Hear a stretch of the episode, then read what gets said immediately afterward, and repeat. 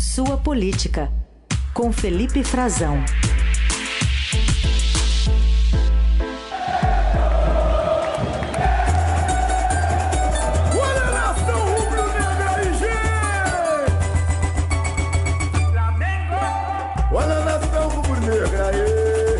O ouvinte já percebeu que a gente tem uma leva de flamenguistas aqui integrantes do nosso Jornal Dourado. Mais um chegando. Parabéns, Felipe. Bom dia.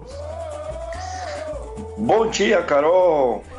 Bom dia, Raíssen. Bom dia, ouvintes. A bancada essa, essa é grande. É o quê? Essa voz Olha, é o quê?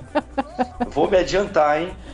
Essa voz é gripe. Infelizmente, eu não pude nem comemorar ontem à noite. Passei o dia ó, caladinho, não tuitei nada antes do jogo, fiquei hum. quietinho mas para poupar aqui para nossa conversa e também já ciente de que o jogo estava aberto, né?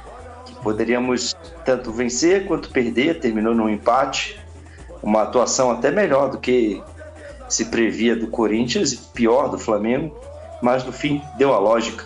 deu a lógica.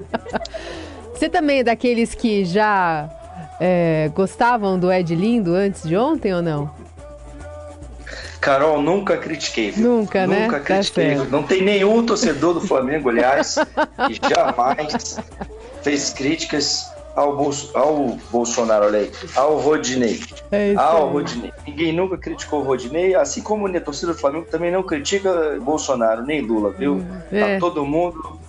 É, Bolsonaro foi num jogo do Flamengo recentemente no Maracanã, teve muita vaia, também teve aplauso mas o pessoal do Flamengo agora está de olho quase no segundo turno da eleição, mas não é exatamente no dia 30, é especificamente um dia antes da final da Libertadores. Pois é isso é. que interessa agora, Carol. Vai chegar embalado.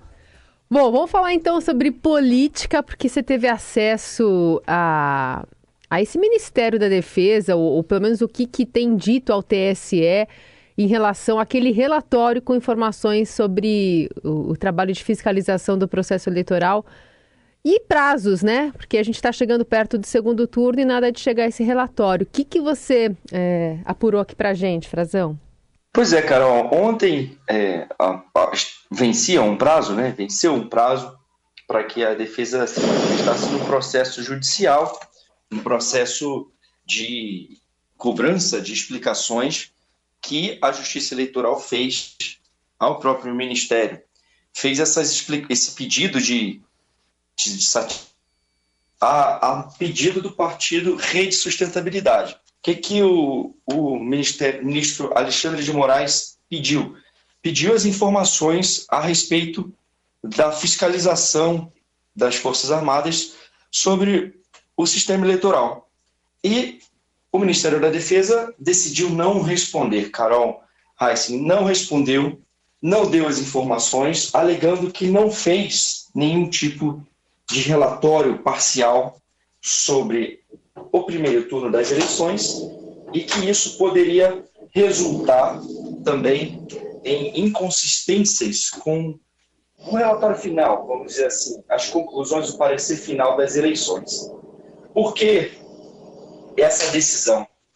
Porque eles estão ocultando até o momento as informações a respeito do trabalho que fizeram que fizeram, é, e foi público, fizeram cobrando transparência da justiça eleitoral, o que agora é até uma contradição, né? Dizer que não vão divulgar uh, os dados da sua própria auditoria, que eles disseram também, né, argumentaram que não é uma auditoria né, especificamente, mas só uma, uma fiscalização, um subterfúgio para manter ocultas essas informações.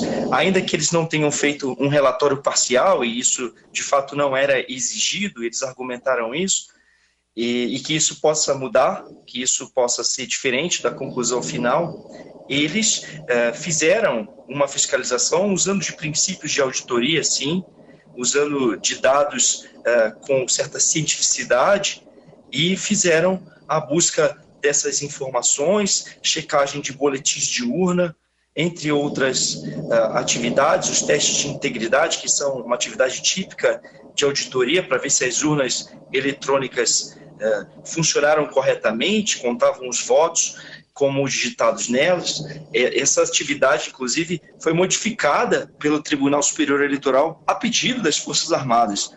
Agora, é, houve uma decisão política né, de não se ceder essas informações nesse momento, uh, usando mais uma vez de uma escusa, né, de um subterfúgio, primeiro dizendo que não teria feito uma auditoria, mas só somente uma fiscalização e que a ordem judicial era para, para um pedido de relatório de auditoria, portanto, uh, não teria o que apresentar. E ao fim eles deixaram até um pouco de lado né, essa justificativa e passaram a dizer que não tem um relatório parcial e que divulgar qualquer relatório parcial agora seria é, temerário porque poderia incorrer em inconsistências com o relatório final, que eles prometem para depois do segundo turno. Obviamente, vão esperar a eleição acabar e prometem para depois da conclusão da, a, desse trabalho de fiscalização deles, que não tem um prazo certo para ser concluída mas essa fiscalização, uma vez encerrada a última etapa, que passa justamente pela fiscalização, essa contagem,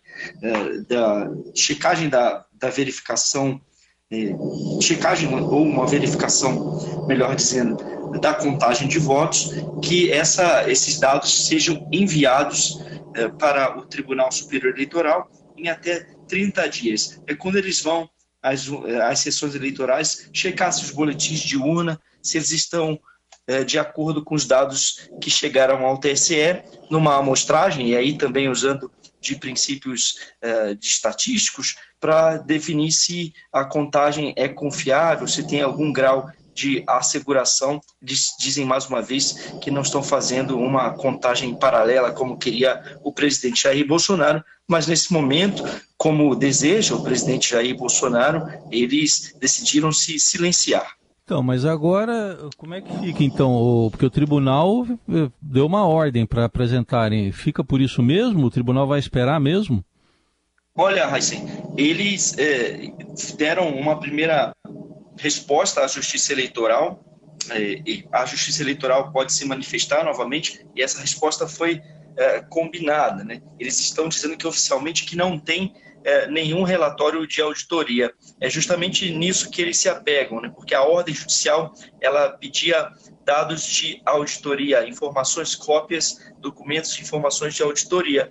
Eles estão usando dessa diferenciação terminológica, que muitas vezes, a grosso modo, eles mesmos se referiam à, fiscalização e auditoria. Esse termo está presente na documentação, embora no entendimento da defesa, uma auditoria seria o exame uma interpretação até mais literal, um exame mais sistemático dos softwares e dos procedimentos, e eles estão fazendo apenas uma checagem uh, da correção, se checando se tudo funciona a contento. Portanto, isso não seria uma auditoria que os partidos é que são legitimados para fazer uma auditoria mais profunda, o que é o que é algo uma interpretação uh, bastante literal dos termos e definições que constam nas regras do TSE. Agora, volto a dizer, em vários momentos eles mesmos se referiam é, de forma é, sem distinção entre esses dois termos do que seria uma fiscalização ou auditoria, é, durante a discussão, né, que levou, aliás, longos meses. Mas não quer dizer que eles não disponham também de informações. É claro que eles já dispõem de informações e eu já conversei com militares que informam que não houve nenhuma anormalidade, não tem nenhuma irregularidade e que o próprio presidente Jair Bolsonaro também já foi cientificado pelo ministro da Defesa do andamento desse trabalho deles. Ou seja, eles inclusive aproveitaram essa resposta ontem para dizer para o TSE que não repassaram um relatório ao presidente da República. Porém, isso não quer dizer que o presidente, é, e na entrelinha, né, a gente pode dizer que isso não quer dizer necessariamente que o presidente não saiba do que aconteceu. Ele, inclusive, sabe, ele já foi informado pelo próprio ministro da Defesa. Uhum. Bom, queria também te ouvir sobre os partidos, alguns partidos e o ex-juiz Sérgio Moro eh, se bolsonarizando, né? Eh, até com a saída do Ninho Tucano ontem, eh, a oficialização de João Dória, né? Fora do partido depois de décadas. E também queria que você colocasse no contexto, se possível, esse jantar, né, que vai ser promovido pelo governador de São Paulo, é, um neotucano, né, hoje à noite, com a presença de Tarcísio de Freitas e do próprio Bolsonaro aqui no Palácio. Oi, Carol, não, não ouvi a tua última, a tua segunda pergunta? Sobre o jantar que vai ter hoje à noite com o governador aqui de São Paulo, né, Rodrigo Garcia, o presidente Bolsonaro e o Tarcísio de Freitas, né? Um, uma aproximação aí desse, dessa ala mais tucana, né? Fazendo um diálogo próximo com o Bolsonaro e seus aliados. Ah, sim, Carol. Isso faz parte de uma, de uma movimentação que já estava, que antes era um pouco oculta, né? Eu até cheguei a conversar algumas vezes nos nossos podcasts com Mano Bonfim, o Pedro Venceslau, a gente conversava, eu brincava com eles que eu chamava, chamava bancada tucana bolsonarista de tucanaros, né? Isso era uma bancada de que estava até certa, de certa forma não vinha a público, mas na eleição se revelou de uma forma muito mais explícita, mas sempre existiu e existe também é, no Partido Novo. Essa bancada está aí manifesta agora, hoje, pela própria é, realização desse encontro com governador Rodrigo Garcia, que não se reelegeu, mas o movimento político dele é um movimento dessa bancada, é um movimento de sobrevivência. Do, no conservadorismo, quem depende do voto dos conservadores para se eleger, para sobreviver politicamente, está enxergando uh, pular agora no barco do presidente Jair Bolsonaro como um caminho. E é o que ocorre com o Partido Novo, o Partido Novo foi é, completamente barbarizado pelo presidente Bolsonaro. Os dois, aliás, o PSDB e o Partido Novo, é, orientaram o voto na Câmara dos Deputados a favor do projeto de lei que criminaliza pesquisas eleitorais, é, numa votação de urgência, né, colocar esse tema como urgente na sociedade brasileira, numa movimentação, um gesto muito claro, muito explícito de como se posicionam esses partidos no Congresso Nacional, e era justamente na bancada desses partidos que havia uma divisão muito mais explícita, muito mais é, sobre, por exemplo, do que na cúpula desses partidos. E nós vimos é, essa nessa semana também a desfiliação do ex-governador João Dória, desfiliação do PSDB, ele nesse momento é, se aliando aos cabeças brancas né, do PSDB, a ala mais antiga, fundadora do partido, que está majoritariamente, se não a favor de Lula, pelo menos contra Bolsonaro. É o caso do Dória, que não, não declarou voto no Lula, porém ele está contra Bolsonaro. Ele foi um dos alvos principais, um dos principais adversários do, do, do, presidente Jair Bolsonaro nesse primeiro mandato dele, né, um dos grandes rivais políticos, e não conseguiu viabilizar sua candidatura, muito por causa dessa bancada do PSDB também, que rejeitava uh, uma candidatura própria e já queria, a longo prazo, apoiar o presidente Jair Bolsonaro. É um pouco do próprio veneno também, porque o Dória em 2018 eh, se associou ao Bolsonaro de uma forma muito escancarada, mas agora é, nesse momento não. Ele inclusive ao longo do mandato já tinha se reposicionado e essa turma está fazendo uma movimentação que é coerente apenas com a sua sobrevivência política.